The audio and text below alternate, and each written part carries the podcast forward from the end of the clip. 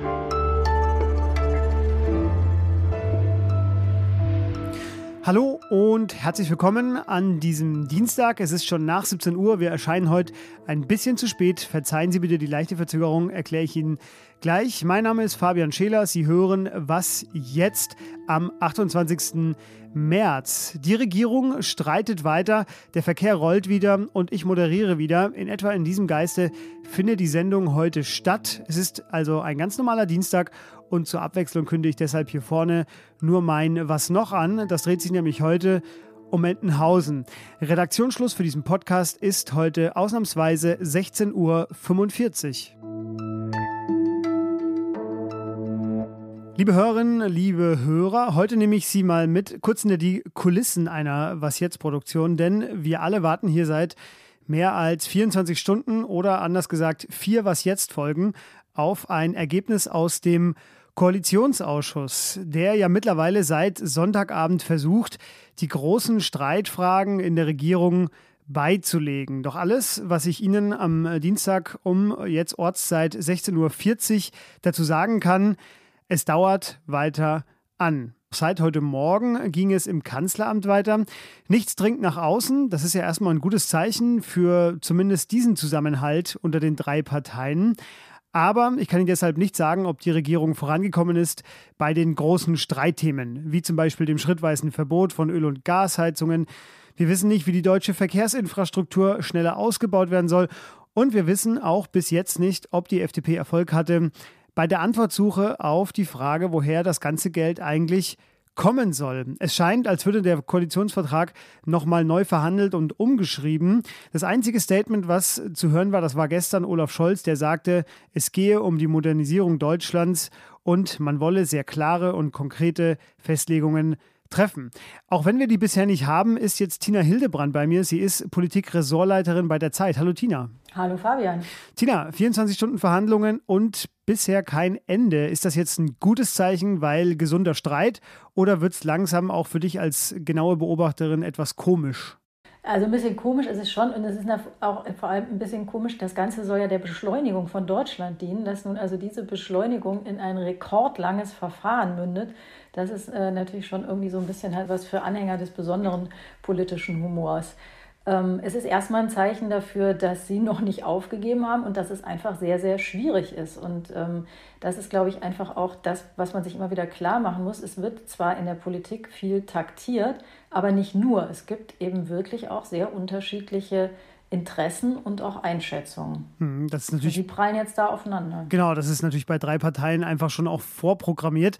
Tina, ich habe gerade gesagt, nichts dringt nach draußen. Ist das denn überhaupt äh, richtig oder habe ich was übersehen? Also jetzt am Ende ist nichts mehr nach draußen gedrungen, aber am Anfang war was nach außen gedrungen, nämlich dass die Grünen ziemlich sauer sind auf Olaf Scholz, den Kanzler, weil der da also mit einer Position reingegangen ist in diese Gespräche, die die als absolute Ohrfeige betrachtet haben und im Grunde als eine Absage an das ganze Klimaschutzgesetz. Da ging es um die Einhaltung der sogenannten Sektorziele, also Ziele, Ausstoßziele, die in bestimmten, in den bestimmten Sektoren erreicht werden sollen. Und da hat sich offenbar eine Konstellation ähm, Grüne gegen Kanzleramt, Querstrich SPD und FDP eingeschlichen. Und es wurde von den Grünen so wahrgenommen, dass der Kanzler sich da im Grunde wie soll man sagen, zu ihren Lasten auf die Seite der FDP gestellt hat.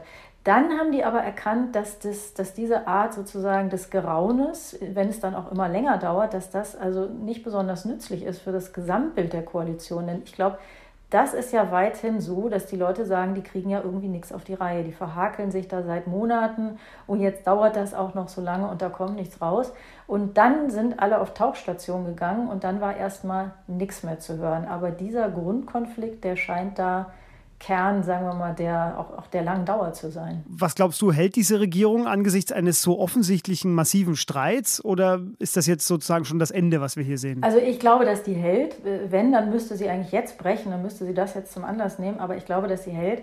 Denn ähm, es, gibt, es gibt, glaube ich, für alle keine bessere oder keine andere Alternative. Also bei den Grünen hört man ja so ab und zu mal, ach, mit der CDU wäre das vielleicht alles viel leichter. Ich glaube aber, das sind Entlastungsfantasien, weil all die Bedenken, die ja die FDP und die SPD an manchen Stellen vorbringen, die die Grünen so ärgern, die hätte natürlich die CDU äh, ganz genauso. Tina, wir warten weiter auf dir. Vielen Dank für diese Einschätzung. Gerne.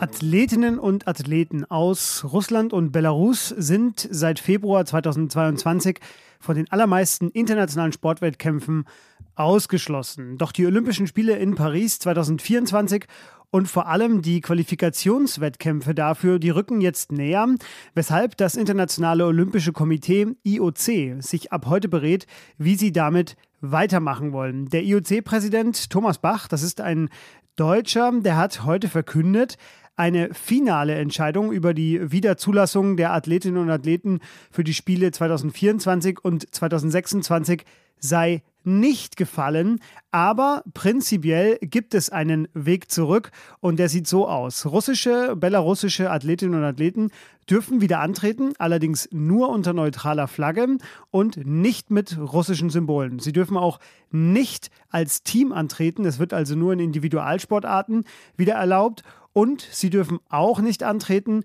wenn sie den Krieg unterstützen und, das ist auch noch eine Neuigkeit von heute, wenn sie Angehörige des Militärs oder der Sicherheitskräfte sind. Und das ist in Russland zum Beispiel ziemlich verbreitet. Über die Zulassung zu Olympischen Spielen werde man zu gegebener Zeit entscheiden. Was ist die deutsche Haltung dazu?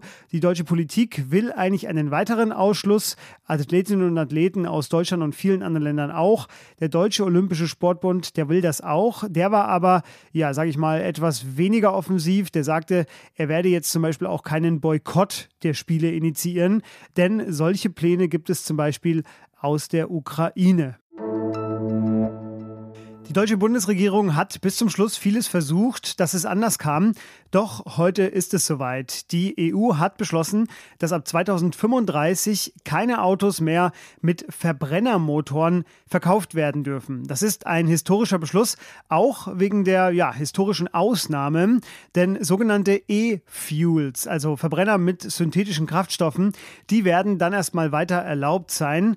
Das hat die deutsche Regierung, man muss eigentlich sagen, genauer die FDP, dann doch noch mit rein verhandelt, last minute. Geeinigt hatte man sich darauf ja schon am vergangenen Freitag. E-Fuels sind umstritten, weil gar nicht klar ist, ob sie in ausreichender Menge hergestellt werden können und die Technologie eigentlich eher im Schiffsverkehr und bei Flugzeugen für eine klimafreundliche Zukunft gebraucht wird. Außerdem beschloss die EU heute aber, dass in ihren Ländern bis 2026 auf den zentralen Verkehrsachsen, den sogenannten transeuropäischen Verkehrsnetzen, mindestens alle 60 Kilometer eine Ladesäule für E-Autos stehen muss. Der Grund dafür, die Zahl der E-Autos ist zuletzt deutlich schneller gewachsen als die Lademöglichkeiten. Was noch? Ein Comicheft von Donald Duck. Das haben Sie bestimmt auch schon mal in der Hand gehabt. Zumindest die Älteren unter Ihnen werden sich erinnern. Aber mich würde es doch sehr stark wundern, wenn Sie wüssten, dass die Netzspannung in Entenhausen bei 313 Volt liegen muss und Entenhausen sowohl über Gleich- als auch über Wechselspannung verfügt. Falls Sie es doch schon wussten, dann sollten Sie sich den Donaldisten anschließen, einem Verein, der sich die Pflege und Förderung donaldistischen Sinn- und Gedankenguts in allen Bereichen unserer Gesellschaft zur Aufgabe gemacht hat. Ja, den gibt es tatsächlich. Am vergangenen Wochenende kamen wieder etwa 130 Donaldisten in Frankfurt am Main zum Jahrestreffen zusammen und die Kollegen der SZ, die haben ein sehr schönes Interview mit dem, Achtung, Präsidente geführt. Verstehen Sie?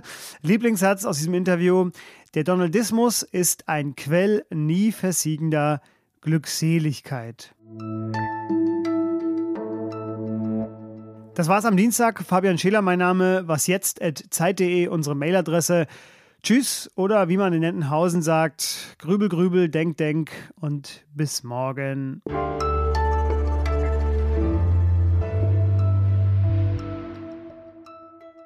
Tina, letzte Frage noch. Die kommt von einem Hörer, der hat sich gefragt, bei mehr als 20 Stunden und Übernachtverhandlungen haben denn eigentlich alle da Zahnbürsten dabei? ich glaube, vielleicht hat der eine oder andere so eine Notzahnbürste. Tatsächlich wurde auch die Frage auch an den Regierungssprecher gestellt, ob die denn eigentlich schlafen. Da hat er gesagt, also über Übernachtungsmöglichkeiten sei nichts bekannt, aber es könne wohl sein, dass der eine oder andere sich zwischendurch mal in einen Sessel zurückgezogen oder auch gelehnt hat. Und da möglicherweise sind dem einen oder anderen da auch mal die Augen kurz zugefallen.